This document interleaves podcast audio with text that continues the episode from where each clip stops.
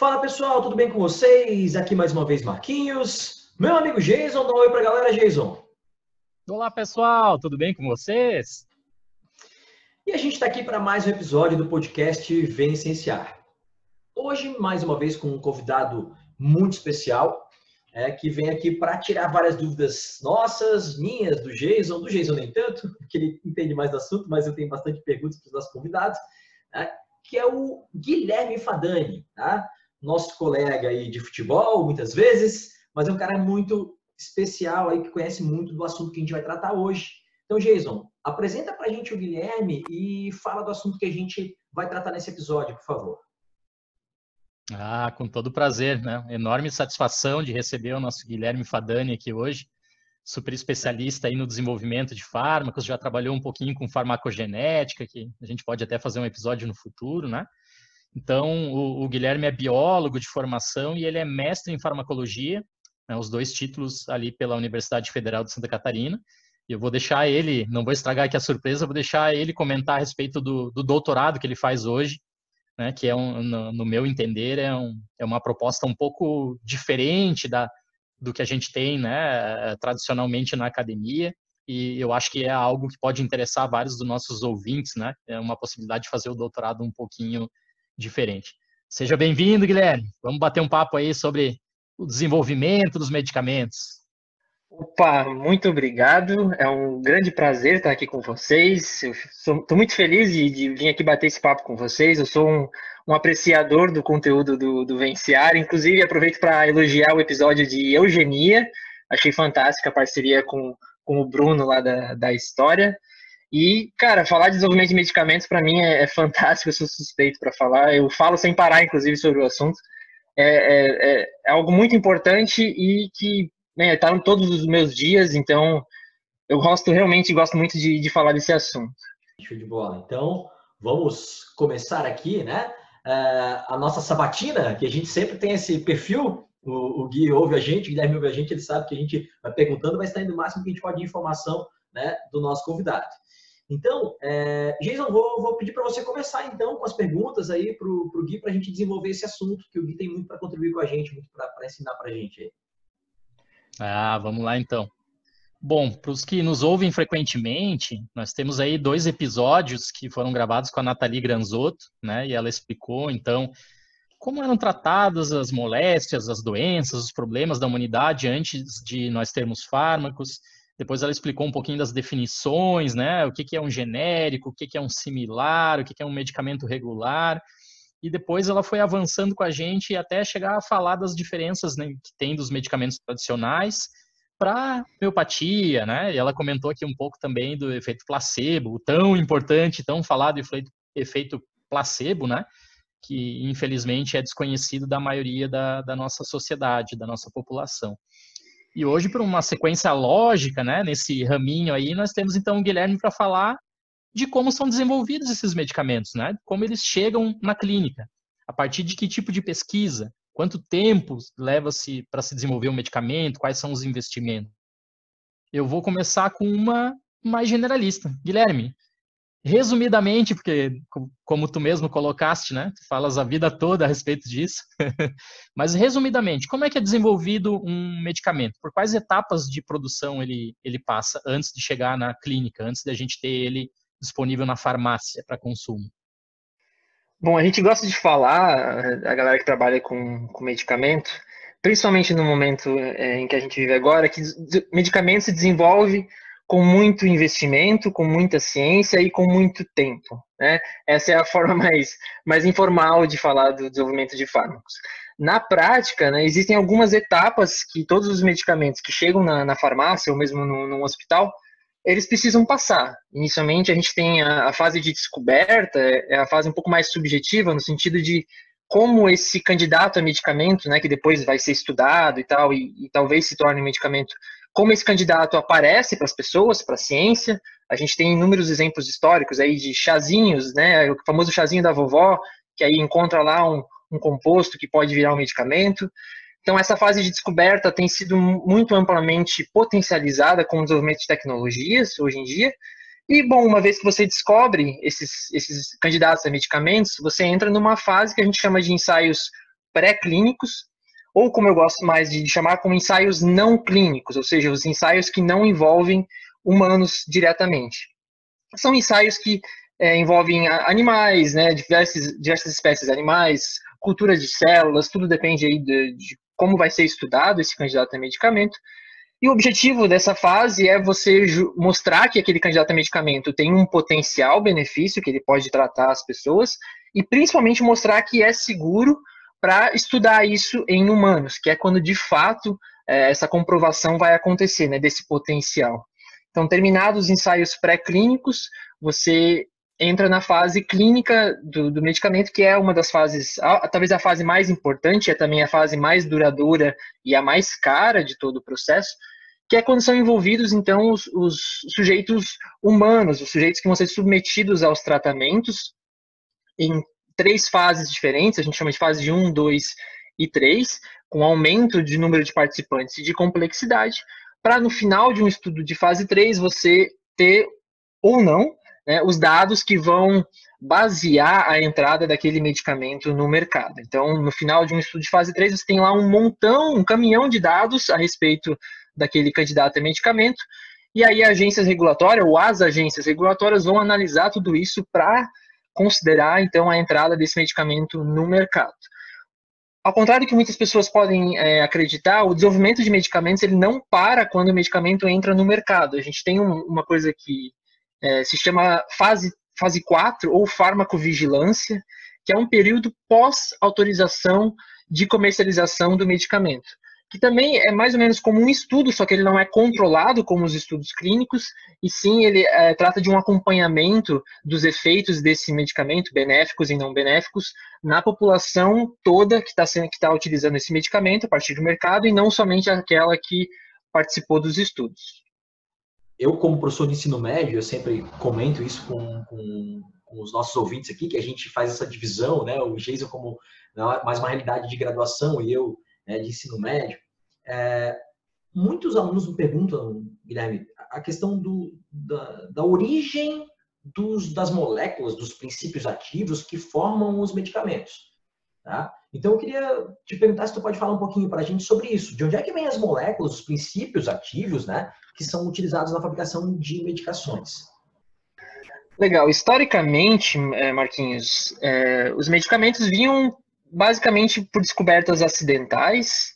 É, algumas foram, assim, racionais, pode-se dizer, mas a maioria vinha de plantas, né? Produtos naturais de maneira geral, mas a grande maioria de plantas. Tem lá o chazinho da vovó, que eu citei antes, é, que tradicionalmente aquele chazinho é utilizado para tratar uma dor de cabeça, tratar uma dor de barriga, alguma coisa nesse sentido. E aí chega lá um cientista, resolve olhar para aquela tradição e procurar algo é, biológico, farmacológico naquela tradição, e acaba encontrando uma molécula que daí isola isso em laboratório, começa a, a fazer estudos mais assertivos, mais padronizados, e acaba tirando disso um medicamento. Nós temos aí inúmeros exemplos é, de, de, medicamentos que vieram originalmente de plantas. O mais recente, que é interessante até de citar, é o, é o canabidiol, né, que, que entrou é, agora recentemente no mercado como um, fitoterápico, que vem da cannabis, né? Então, geralmente estão associados ao uso tradicional, historicamente falando. Hoje, a gente tem também, claro, é, fontes não tão comuns, mas que também são fontes importantes, como os próprios animais, bactérias e fungos, com certeza é, o pessoal já conhece a penicilina, né, que veio lá do, do penicillium, aquela descoberta acidental lá no, no, no laboratório. E mais recentemente, assim, a partir ali da tempos de Segunda Guerra Mundial, quando a indústria farmacêutica se potencializa, também tem ali o Código de Nuremberg, também algumas diretrizes éticas do ponto de vista de, de testagem, né, de pesquisa clínica, Aí começou um, um pouco mais de, de, um sistema mais racional do desenvolvimento de fármacos, que é quando eu, eu, gosto de falar de desenvolvimento de fármacos propriamente dito, assim, algo racional, onde você conhece uma doença, você tem mais ou menos uma ideia de como funciona aquela doença, como você pode atacar os sintomas dela, e você passa a racionalmente desenvolver fármacos, e aí, por síntese, no laboratório, né, hoje nós temos é, ferramentas incríveis de, de, computação, de bioinformática para desenvolver fármacos só no computador e dá para fazer um monte de coisa no computador antes de chegar numa bancada de laboratório.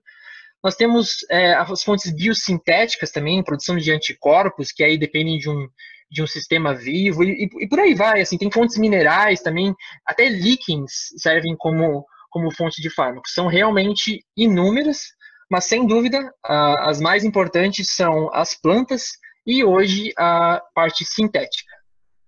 Legal, Gui, legal. É, eu, eu, a gente falou num outro episódio aqui da, da com a Nathalie, né?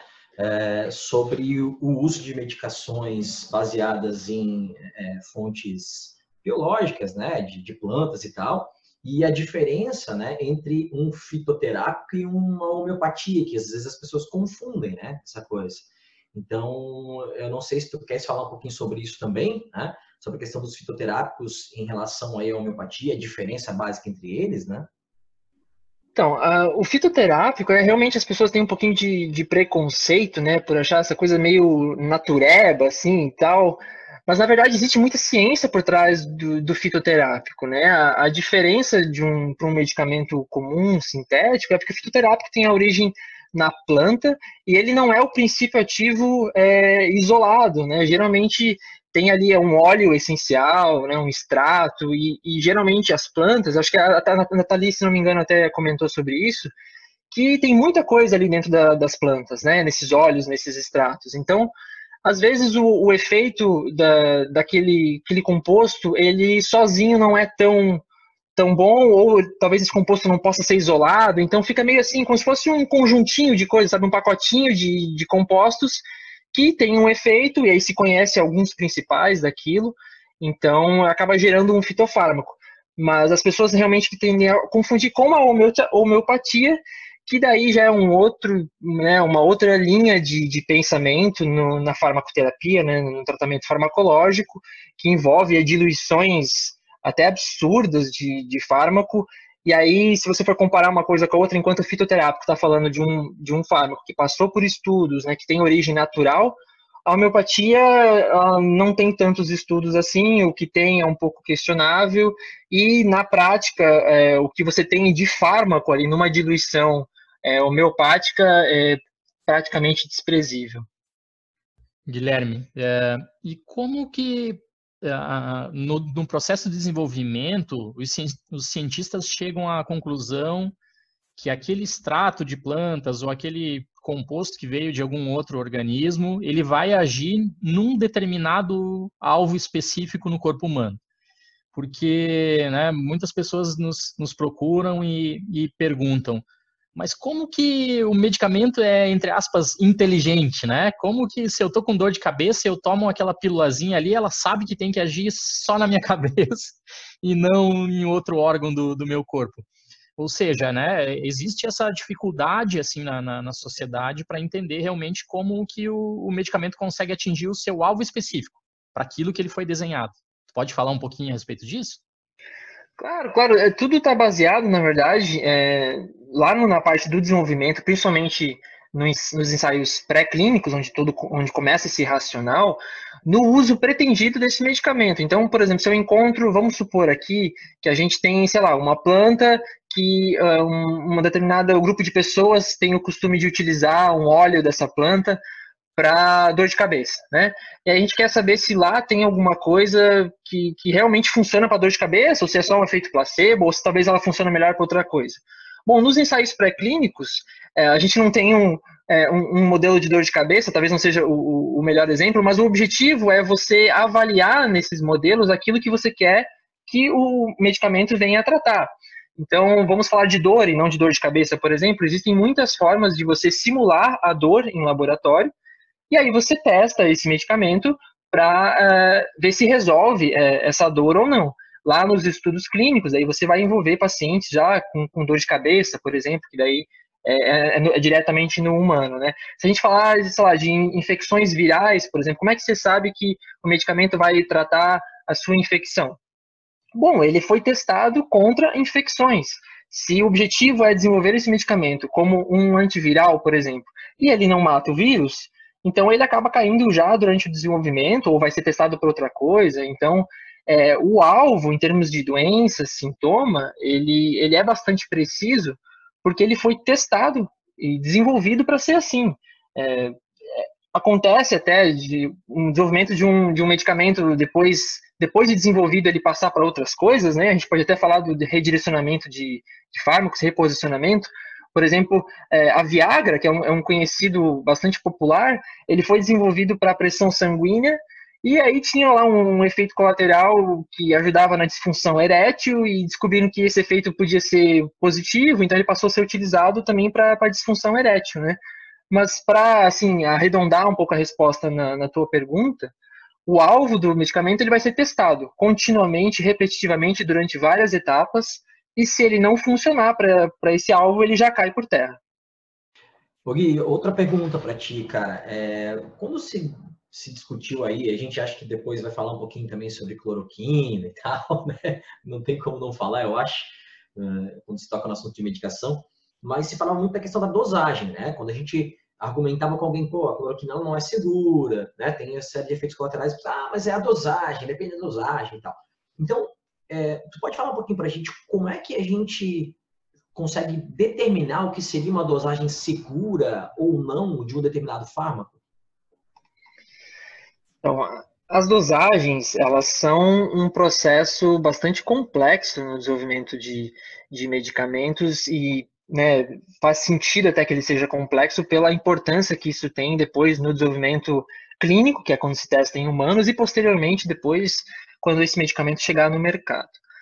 Bom, tudo começa, na verdade, as doses, com um ensaio que a gente chama de ensaio de farmacocinética, que apesar do nome complicado, ele é simplesmente você administrar esse candidato a medicamento para um organismo vivo, um ratinho, um camundongo, por exemplo, e avaliar ao longo do tempo a quantidade desse medicamento é, no sangue ou em outro tecido, aí vai depender né, de, das especificidades de, de, cada medicamento. Mas a gente pode utilizar como exemplo é, o sangue aqui. Então, eu injeto lá um, um, medicamento ou dou por via oral e avalio ao longo do tempo a quantidade desse medicamento no sangue. Com essa relação entre quantidade e tempo, eu consigo mais ou menos estabelecer um período de dosagem. Digamos que se eu quero ter é, um medicamento que ele não precisa ser tomado de uma em uma hora, o que é inviável, é, eu preciso que a quantidade desse medicamento seja sustentada por um certo período de tempo, até um momento em que ela vai ser baixa demais para não ter nenhum efeito, mas ela não pode ser alta demais para não ter efeitos tóxicos. Então, nessas relações de quantidade e tempo, você vai mais ou menos estabelecendo as margens das dosagens. E aí você, no primeiro, no primeiro momento, né, isso é quase uma tentativa e erro, quando você está fazendo os primeiros estudos lá, que você não conhece quase nada sobre o medicamento, e depois você consegue encontrar essa margem, que é a margem que você vai utilizar para fazer os outros estudos, para ver quais doses que você encontrou ali que ficam no, no, sangue por um tempo legal, funcionam no modelo de dor, ou no modelo de câncer, no modelo de, de infecção viral. E aí, posteriormente, já mais para o final do, dos ensaios pré-clínicos, você tem os ensaios de toxicologia, que é quando você vai testar a parte mais de segurança dessas doses. Então, aí os, os animais, às vezes duas espécies, né? A maioria das vezes são duas espécies diferentes, vão receber esse medicamento em várias quantidades diferentes, né? Da menor para maior, e vai ser avaliado os possíveis efeitos tóxicos dessas doses lá no final desse tratamento. E aí você estabelece, por exemplo, a maior dose que tem um efeito positivo, que resolve o problema que se está querendo resolver, mas que não causa efeitos tóxicos. Então, provavelmente essa é uma boa dose né, para ser tocada adiante. E do ponto de vista de humanos, existem cálculos que você pode fazer para traduzir a dose do medicamento utilizada em espécies de outros animais para transformar ela numa dose acessível para os primeiros estudos em humanos. Eu acho importante falar que, que assim, no estudo de fase 1, por exemplo, que é o comecinho dos estudos em humanos, a principal é, preocupação ali é a segurança da, desse medicamento nos humanos e estabelecer as dosagens, porque ainda é um pouco incerto. Como é a primeira vez que você vai injetar um medicamento num humano, você não faz assim muita ideia de como é, de como, qual deve ser essa dose. Você faz os cálculos a partir dos estudos em animais sem esses estudos não tem como saber qual é a dose. E ali, nesse comecinho desses estudos, você vai crescendo as doses, vai vendo se aparece algum efeito tóxico, e é com base em tudo isso que eu falei até agora, estudos iniciais de farmacocinética, toxicologia, é, os estudos que mostram quais doses resolvem o problema, que no final da, da história você vai ter a, a dose do, do, medicamento. Bom, Gui, eu queria que dissesse um pouquinho para gente sobre a questão do, da atuação diferencial dos fármacos em diferentes pessoas. Porque a gente tem uma tendência a padronizar tudo, né, cara? Tem uma tendência a padronizar tudo. Então, assim, ah, não, mas eu como de pirona, então de pirona para mim funciona, tem que funcionar para todo mundo. Então, é, eu uso um exemplo clássico, assim, que é, na minha família, assim, eu tenho, né, aqui em casa, a minha companheira consegue tomar de pirona e fica de boa. Eu tomo de pirona, não passa a minha dor, tem que tomar um paracetamol, né? Então, existe uma forma né, de atuação diferente dos fármacos dependendo da pessoa, né, e tal. Então, eu queria que tu, tu podia falar para a gente um pouquinho sobre isso. Pô, que bacana. Tô adorando as perguntas de vocês. Manda mais, por favor. então, cara, esse efeito diferencial de, de, medicamentos nas pessoas, ele tem inúmeras causas e as parte dessas causas são inclusive desconhecidas pela ciência. O que, o que a gente tem de ponto de vista, do ponto de vista de causas conhecidas, eu poderia citar aqui hábitos de vida. Então, temos inúmeros relatos já é, bastante robustos de que exercício físico, é, uh, o consumo de, de, tabaco, tabagismo, né, entre várias outras coisas, alimentação, nossa, sem dúvida nenhuma, tudo isso gera é, um, potenciais diferenças na, na, na, forma como a gente é, sente os efeitos, tanto positivos quanto negativos, dos medicamentos. Nós temos uma área bastante emergente da, da ciência chamada farmacogenética, que, que se preocupa somente com as variações genéticas que nós temos em nível individual e populacional, é, em, em, relação aos fármacos. Então, é, sem dúvida nenhuma, isso é um fato. Um fármaco que funciona para você muito bem, resolve o teu problema e, não te causa nenhum mal, pode não resolver meu problema e mais ainda me colocar num, num hospital, por exemplo. É, nós temos vários e várias e várias várias coisas que podem alterar a forma como a gente sente, digamos assim, os medicamentos. E acho importante dizer também que nós somos muito complexos e essa complexidade toda ela não é completamente entendida pela ciência. Então a gente só sabe que o fato é que o medicamento funciona diferente de uma pessoa para outra. Ô Marquinhos, acho que no futuro temos que convidar o Guilherme para falar especificamente de farmacogenética, né? Porque eu particularmente fiquei bem interessado aqui. Com, com certeza, cara, com certeza. E uma outra perguntinha, questão de alergia a medicações, assim. Uh, como se trabalha né, nessa estuda, né, o desenvolvimento de medicações, é uma coisa muito comum.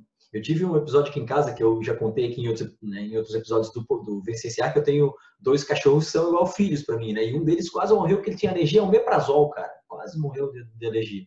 Então, tu, tu tem como falar para a gente um pouquinho sobre essa história de alergia? É um, existe uma gama, uma quantidade muito grande de medicações que é, costumeiramente causam alergias ou isso é muito pontual? Assim? Existe uma, uma quantidade considerável de, de medicamentos que pode causar alergias, mas mais do que alergias, assim, né, a gente geralmente quando fala alergia, a gente pensa né, em coceira, aquela pele vermelha e tal. Isso entra na, na gama de efeitos colaterais dos medicamentos. E aí eu te falo assim, sem sombra de dúvida, sem nenhum medo, que todo medicamento tem efeito colateral. Muitas vezes esses efeitos eles são tão pequenos que não são significativos, eles não aparecem, ou eles vão aparecer só em circunstâncias específicas, daí vem aquela variação de pessoa para pessoa também. É, sei lá, uma pessoa tomou um medicamento de, de, barriga vazia, outra de barriga cheia, outra misturou com uma comida que deu uma interação com o medicamento, outra misturou com outro medicamento e daí apareceu é, o efeito colateral. Enfim, é, como eu falei anteriormente, existem muitas e muitas causas que, que vão alterar a nossa forma de, de receber aquele medicamento no corpo. Né? A alergia faz parte desses efeitos todo medicamento tem efeito colateral, sem dúvida nenhuma. Se algum medicamento não tem, é porque não apareceu ainda, ou porque ele é muito, muito raro, ou então porque ele aparece e não é, é percebível. Do ponto de vista de alergia, sim, tem muitos medicamentos que têm é, é, algum tipo, que geram algum tipo de alergia. É, os que são mais críticos, geralmente eles são bastante conhecidos, como tu citou aí a, o, o meprazol, né? Tem muita gente com alergia à penicilina. Enfim, é, é algo relativamente comum, mas não deixa de ser é, importante também. Guilherme, você citou numa resposta anterior tua uh, a cloroquina, né? E, bom, nós continuamos vivendo aqui uma, uma pandemia, né, uh, da, da Covid-19. Uh, e na atualidade parece que a, a, cloroquina tem se mostrado agora realmente ineficiente, né, com é, para fazer o tratamento dos pacientes que têm infelizmente, né, que tiveram infelizmente contraído o coronavírus. Se a cloroquina ela tem talvez um efeito placebo ou se na verdade ela não é tão efetiva assim, não é o objetivo principal desse episódio, mas eu acho que quem nos escuta fica sempre com aquela dúvida de Pô, então não existe nenhum medicamento que eu possa utilizar corretamente, né, para me proteger ou para melhorar os sintomas do, do coronavírus. E a gente, né, normalmente responde essas pessoas é, é, são paliativos, né? São fármacos que, como você bem colocou numa resposta anterior também, eles são reposicionados para tratamento. Né? Não foi desenvolvido algo novo ainda específico para a COVID-19, né? Então, eu queria que você comentasse um pouquinho a respeito aí dos, do que está atualmente na mídia. O pessoal tem perguntado bastante para a gente, né? Ah, a cloroquina não é efetiva, mas e o Remdesivir? Ele é, ele funciona? E a dexametasona, que saiu essa semana aí, estudo mostrando que ela salva, que ela cura. Posso tomar a dexametasona? Como é que é essa história aí, Guilherme? Olha, é, para te responder isso, eu queria é, voltar só um pouquinho. Quando a gente falou lá no começo do, da nossa conversa sobre as etapas do desenvolvimento de medicamentos, eu não comentei o quanto custa e quanto tempo leva, né? Eu, eu me ative às fases ali, a descoberta, os ensaios pré-clínicos, ensaios clínicos e a, a, parte de farmacovigilância, que é depois que o medicamento entra no mercado, mas eu não citei que todo esse processo, até ele entrar no mercado, leva aí cerca de uma década, 10 a 14 anos, e custa 1 a 2 bilhões de dólares. Por que, que eu estou falando isso agora? Porque quando a gente fala de remdesivir, cloroquina, dexametasona, ivermectina, é, a nitazoxanida e tantos outros é, heróis que apareceram por aí, eles fazem parte de uma iniciativa de redirecionamento, reposicionamento de fármacos. Por quê? Porque esses são fármacos que são pré-aprovados, eles já estão no, no mercado. Na verdade, a nitazoxanida, é, eu, a Anita, na é verdade, ela também está no mercado. Então, é, esses medicamentos estão no mercado, eles já têm ali um conhecimento prévio sobre eles, já tem todos os estudos feitos, é, pelo menos para o uso né, que, eles são, é, que eles têm atualmente. Então, tem um conhecimento, existe uma certa segurança envolvida com esses medicamentos. E não tem todo o custo de desenvolvimento. A dexametasona, por exemplo, ela já está é amplamente disponível, né? Então, é, quando a gente está numa necessidade como a atual de desenvolver um medicamento, a primeira estratégia é sempre reposicionar medicamentos que já estão no mercado.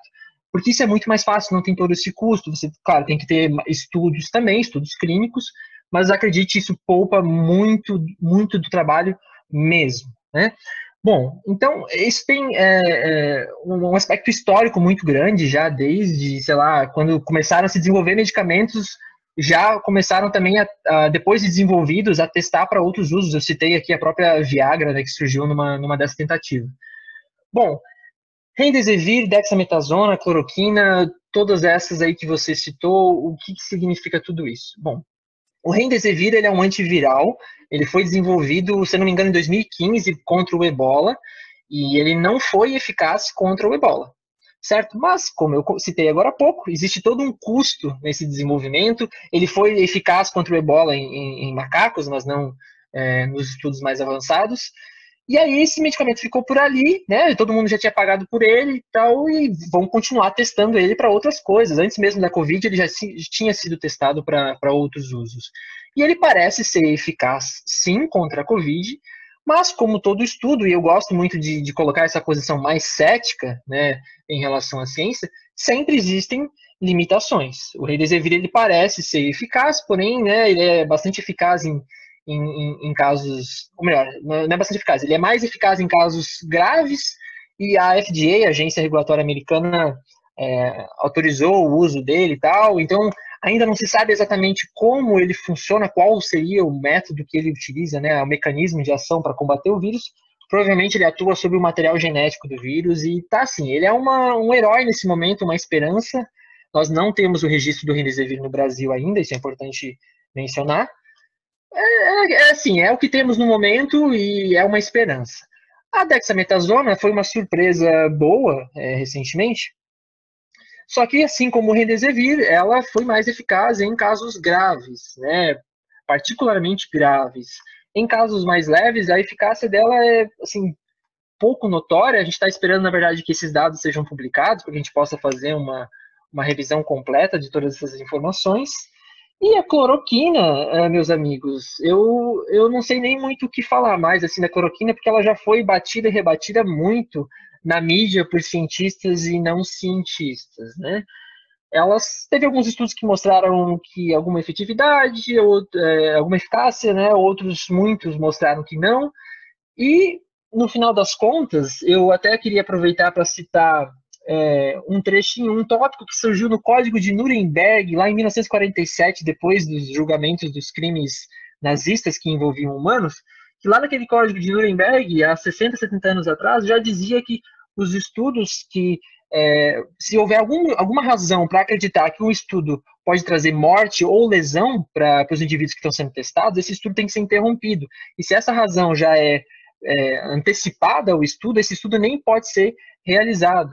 Então é por isso que muitos estudos que, tenham, que estavam acontecendo com cloroquina hidroxicloroquina foram interrompidos, porque as pessoas passaram a ter uma chance maior de morte do que aqueles que não estavam recebendo a, a hidroxicloroquina.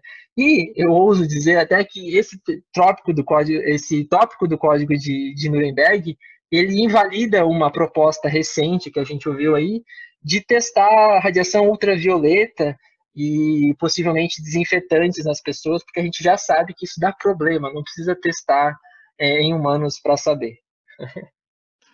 Caraca, Guilherme, que aula, cara! Que aula que você deu agora. E, Fantástico. cara, achei muito legal. Não, fantástico. E, e, esse teu comentário aí sobre né, o Código de Nuremberg, isso é muito importante, né? A gente viveu uma coisa, claro, é, a gente guardando as devidas proporções com a fosfetalonamina, né? Um tempo atrás, né, Guilherme? A gente tem uma coisa parecida com isso, né? Sim, nós temos é, essa, essa tendência, né? A, a resposta mais curta, mais rápida e mais óbvia, mas quase em 100% dos casos essa não é a resposta certa. Quando a gente fala é. de ciência, por isso que eu falei lá no começo, ciência, desenvolvimento de medicamento é tempo, é investimento, né? E, e não tem muito como fugir disso. A fosfetanolamina foi uma tentativa, ainda tem alguns que falam dela, mas ela nem propriedades de medicamento tem. É, é uma furada, é uma furada. É, então, é, é, é uma busca de soluções fáceis para problemas difíceis, complexos, né? E que não é só nessa área, né, Guilherme? A gente tem, é, ultimamente, assim, tem se demonstrado que as pessoas buscam essas soluções para qualquer coisa, né? E, e realmente, né, a gente tem um problema muito sério com a cloroquina e, e ainda gente, uma coisa que acho que agrava muito é a questão do preço. Tanto a fosfetanolamina quanto a cloroquina são medicamentos baratos. As pessoas falam, ah, olha só, as pessoas não querem usar porque não dá, não dá lucro para a indústria farmacêutica, porque é barato, então é um complô e tal. Não, é porque tem estudos mostrando que não é legal, que não faz bem e que pode piorar a situação. É, é, sem dúvida, assim, as pessoas é, pensam assim, tá, mas se não tem medicamento para tratar a Covid, por que não utilizar a, a hidroxicloroquina? Porque ela não pode ser, assim, o, o, risco de utilizar não é simplesmente que ela seja um placebo e que ela não tenha alguma diferença é, real entre usar e não usar. O risco, o motivo para não utilizá-la simplesmente só porque não tem outra opção, é porque além de não funcionar, ela pode piorar o quadro, ela pode matar as pessoas, como de fato aconteceu com, com em alguns estudos que foram interrompidos, né? Então, é, eu ouvi muito falar assim, ah, é placebo? Talvez, mas aí, se for placebo, tudo bem, né? não está atrapalhando. Não, não é bem assim, na verdade, pode atrapalhar. Né? E só quero só fazer um, um parênteses aqui, né? O Jason falou sobre o Remdesivir e a dexametasona. Sim, são esperanças, mas por favor, não saiam comprando nas farmácias. Tem gente que depende, o Remdesivir não está no Brasil, mas a dexametasona tem gente que depende desse medicamento para outras doenças e, e ainda funcionou ali para o que a gente sabe, para casos graves. Então, não há absoluto motivo para as pessoas saírem comprando e tomando esses medicamentos, porque elas vão estar se colocando em risco. Ah, Guilherme, muito obrigado por essa fala.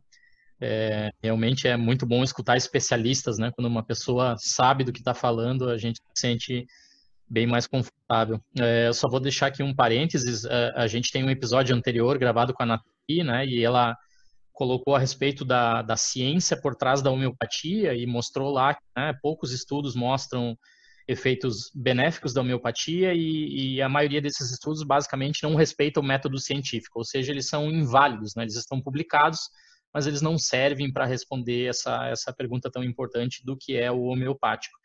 E nós sofremos aí né, umas determinadas críticas, ah, mas é, se, se eu quero usar homeopático, eu, eu tenho direito a usar, se eu quero usar a cloroquina, eu tenho direito a usar. Bom, realmente, né, cada pessoa tá, até certo ponto é livre para fazer o que ela acha que deve fazer com a vida dela.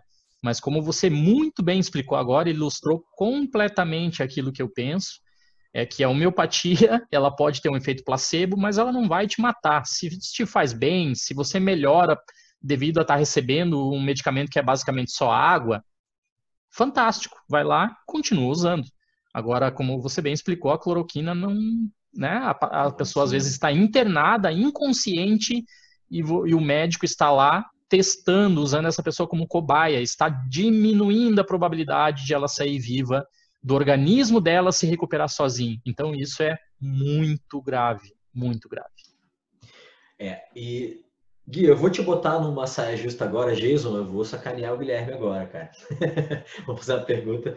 É que assim, cara, a gente, né, eu sou biólogo, a minha especialização aqui, minha pós-graduação é em educação, mas vocês são biólogos com né, especialização, né, mestrado.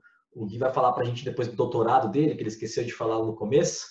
É, e o Jason já doutor e com pós-doutorado na área de farmaco. Porém, cara, a gente enfrenta um problema. A gente comentou isso com a Nathalie também, mas eu queria saber a tua opinião sobre o assunto. Que quando a gente vai argumentar com pessoas, falam assim, ah, mas tal médico está receitando cloroquina, o protocolo do médico tal né, é, receita cloroquina e os pacientes melhoraram e tal. Uh, no que, o, que, o que, ao que você atribui isso, Guilherme? De um médico que, em teoria, era para ter o conhecimento científico e respeitar o método científico, né, basear um protocolo que ele tem autonomia para prescrever numa medicação que não, não funciona e que pode fazer mal comprovadamente por, né, por é, é, evidências científicas disso. Né? Você acha que é só falta de informação, é, senso comum? O que, que você acha que pode levar a isso, cara? É, tu tá certo em dizer que é uma, saia justa, né? Bom. então, não, mas vamos lá, vamos lá. Assim, cara, é... existem muitos tipos de profissionais em todas as profissões, né? Eu vou falar um pouco sobre a, a minha, que é a profissão cientista. Existem é, não vou separar aqui em bons e maus cientistas, né? Apesar de que existem bons e maus cientistas, mas é, não, não existe só eles. Existem pessoas um pouco mais ousadas, digamos assim. Existem pessoas com históricos diferentes, com informações diferentes, com origens diferentes, que aprenderam em lugares diferentes. Enfim, é as pessoas elas vêm é, com coisas muito diferentes na, na bagagem. Eu já ouvi, inclusive, para fazer um parênteses aqui, as pessoas falando assim: ah, mas por que, que vocês não testam em presidiário, então, né? Se não querem matar as pessoas é, que estão doentes no hospital. É uma coisa absurda. Eu citei o código de, de Nuremberg lá em 47, que tanto tempo atrás, que veio justamente né, para colocar é, pesos em cima dessa, dessa história de que poderia estudar pessoas de qualquer jeito lá, né, da forma como foi feito no, no nazismo. Cara, é, é complicadíssimo, assim, as pessoas, é, existe uma, uma diretriz maior, um, a ciência funciona como um consenso, certo? Individualmente, as pessoas vão ter opiniões diferentes, é, justamente por toda essa bagagem diferente que eu falei. Só que a ciência funciona com consenso. É, você tem que ver o que a maioria está falando, o que os órgãos mais respeitados estão falando. Eu, né, particularmente gosto de ouvir o que a OMS está falando, né, porque ela é a maior autoridade de saúde. É, e aí, à medida que você vai descendo nessa escala, você deixa de ouvir o consenso científico ou as grandes instituições, você vai descendo para nível individual ou de grupos, né, que geralmente tendem a, a se agrupar por uma ideologia parecida, você entra numa grande salada de fruta, numa grande confusão, de que aí a pessoa vai ler uma informação e ela vai tomar uma, uma conclusão em cima daquela informação que ela leu, a outra pessoa vai ler outra informação e vai tomar outra conclusão, e aí fica esse bate-boca é, gigantesco. Eu acho que nós, é, profissionais da área científica, biomédica, médica, biológica, nós temos que ter sempre na mente a ideia de que, opa, eu posso estar errado, sempre tem mais coisa para aprender, portanto, não vou tomar atitudes precipitadas, né? Principalmente é, médicos, quando estão receitando um medicamento, né? Pensam em prescrever um medicamento que pouco se sabe, ou o que se sabe mostra potenciais malefícios, acho que a pessoa tem que ter na, na mente a capacidade de sair um pouquinho da, da, da bolha, da caixa, e pensar que ela, por mais que ela acredite, né, piamente que aquilo vai funcionar, porque com outra pessoa funcionou, outro médico falou que funcionou, ela tem que entender que a coisa é um pouco mais complexa. Ela tem que olhar para como a ciência funciona, o método científico, e prestar atenção nisso, no consenso, né, naquilo que está bem consolidado e robusto, por mais que nos, nas entrelinhas possa ter alguns gaps ali, algumas falhas. A ciência ela não vem para ser perfeita, ela não quer responder todas as perguntas, ela nem, nem tem como responder todas as perguntas, mas as boas perguntas importantes a gente consegue descobrindo pouquinho a pouquinho e não existe outra forma senão a ciência para fazer isso. Perfeito, Gui, perfeito. Só deixa, Jason, vou deixar, vou dar a palavra para ti aí, uh, mas só queria deixar registrado que assim a gente sabe que é uma minoria de médicos que não segue, né, uh, as, não segue as evidências científicas. A gente fez um, dois episódios aqui com, com, um médico que é um amigo meu, que é o, o Marcelo, e foram dois, dois, episódios fantásticos com eles também, e que ele já deixou claro que né, ele não era a favor do uso pelas evidências e tal. Então, só para deixar isso registrado aqui, que a gente sabe que é uma minoria. Olha, eu assim estou bem satisfeito com as explicações. Eu acho que o Guilherme cobriu de, de cabo a rabo aí todos os assuntos. Eu simplesmente gostaria que ele falasse um pouquinho, né? Ele disse aí que é um cientista e tal, mas, né? Como você já percebeu, Marquinhos, ele esqueceu de me responder lá no início do episódio o que, que ele anda fazendo agora no doutorado, que, né? Parece ser um doutorado aí não muito usual. Perdão, esqueci lá no começo de, de responder. É, respondo agora, então, sem problemas. É, bom, como você falou, né, eu sou biólogo, eu, eu fiz meu mestrado em farmacologia. Depois do, do, fim do meu mestrado, eu passei um tempo na, na iniciativa privada, trabalhando com com farmacogenética, né, testes farmacogenéticos direto ao, ao, consumidor. E aí, depois de quase um ano é, na iniciativa privada, eu apareceu assim de surpresa uma oportunidade para retornar ao, ao, doutorado, à pós-graduação, só que num doutorado um pouco diferente, né, um programa relativamente novo do CNPq que chama Doutorado Acadêmico para Inovação. Esse é o nome do doutorado, ele diferencia do doutorado acadêmico comum. E ele está, como o próprio nome sugere, focado em inovação. Então, eu atualmente sou aluno de doutorado da Universidade Federal de Santa Catarina, um programa de pós-graduação em farmacologia, da mesma forma que eu era durante o mestrado e da mesma forma que muitos outros alunos de doutorado também são. O diferencial é que o meu projeto, toda a, a minha parte científica, exceto disciplinas e tal, aquelas coisas que toda pós-graduação tem, elas são realizadas dentro de uma empresa, não na universidade. E a empresa na qual eu desenvolvo esse doutorado é o Centro de Inovação e Ensaios Pré-Clínicos, que é referência na América Latina na área de desenvolvimento de medicamentos. Tem aí à frente desse centro o professor João Batista Calisto, né? Então, o meu doutorado ele é totalmente focado em desenvolvimento de medicamentos, especificamente toda essa área que a gente falou. Claro que não vamos chegar na, na, nas partes clínicas durante o meu doutorado, porque, como eu falei, leva 10, 14 anos para chegar lá, mas é, toda a parte de descoberta e pré-clínica ali faz parte do meu doutorado, faz parte do, do meu dia a dia, e eu estou, assim, absolutamente apaixonado por tudo isso. É fantástico essa, essa iniciativa. Sensacional, Gui. Sensacional mesmo, cara. Uma coisa diferente eu não sabia. Eu sabia que você fazia doutorado, mas não sabia que era nesse programa diferente. Que bacana, cara. Muito sucesso aí para ti e com certeza tem um futuro brilhante pela frente aí, porque além, e assim, ó, já pensou em ser professor, cara? Porque além de ter o conhecimento, você tem uma, uma didática, uma maneira de expor os assuntos muito boas. Então a gente está precisando de gente assim na educação. Já, já pensei, sim. Eu tenho, eu tenho vontade de fazer muita coisa, cara. Hoje, se for me perguntar o que eu tenho vontade de fazer, é, eu tenho uma lista de coisas que eu acho que eu não conseguiria é, terminar de fazê-las até o fim da minha vida. E entre elas, claro, ser, ser professor. É, eu acho que é mais do que uma vontade, uma missão como, como, como cientista. Bacana, cara. Bom, eu vou deixar, né, vou dar um, um, um tchau para a galera aqui e vou deixar agora o Jason, então, finalizar o programa, fazer diferente do que a gente costuma fazer, Jason. Então, finaliza aí, que eu estou aqui extasiado com essas, essa quantidade de informações aí que a gente recebeu do, do Guilherme.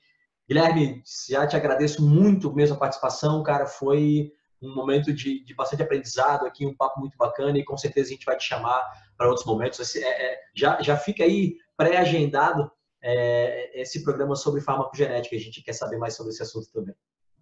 Bom, Guilherme, também gostaria de te agradecer muito. Estou arrepiado aqui também com as tuas respostas. Foram, eu acho que você cobriu de uma maneira assim que é difícil a gente encontrar uma pessoa no Brasil, né, para conseguir explicar com uma linguagem bem popular assim todo esse processo, desde o desenvolvimento inicial até o, a finalização do, dos medicamentos, né? Te agradeço muito. Concordo com o Marquinhos, vamos te trazer aqui de novo, vai ter uma cadeira cativa conosco para falar de outros assuntos, dentre eles a farmacogenética, né? Então deixa um tchau aí para a galera que, que te ouviu. Bom, eu só tenho a agradecer, gente. É, obrigado aí, vocês elogiaram tanto, fiquei até emocionado aqui. É... Muito obrigado por, por esse convite, é, é, fantástico. Eu sou um grande consumidor de, de podcasts de vários temas diferentes, incluso o Vem o conteúdo de vocês é, é fantástico. Eu agradeço pelo convite novamente, desejo força para vocês continuar aí. Eu sei que missão de divulgador científico no, no Brasil não é muito fácil, né, mas é extremamente importante. E Bom, que, que venha a farmacogenética, que venham outros episódios, estou sempre disponível para vocês quando vocês precisarem. Um agradecimento especial também a quem está ouvindo a gente. Um grande abraço, valeu. Então é isso aí, galera. Fazendo aqui a minha primeira finalização do episódio, vai ficar marcado na história do Vencenciar.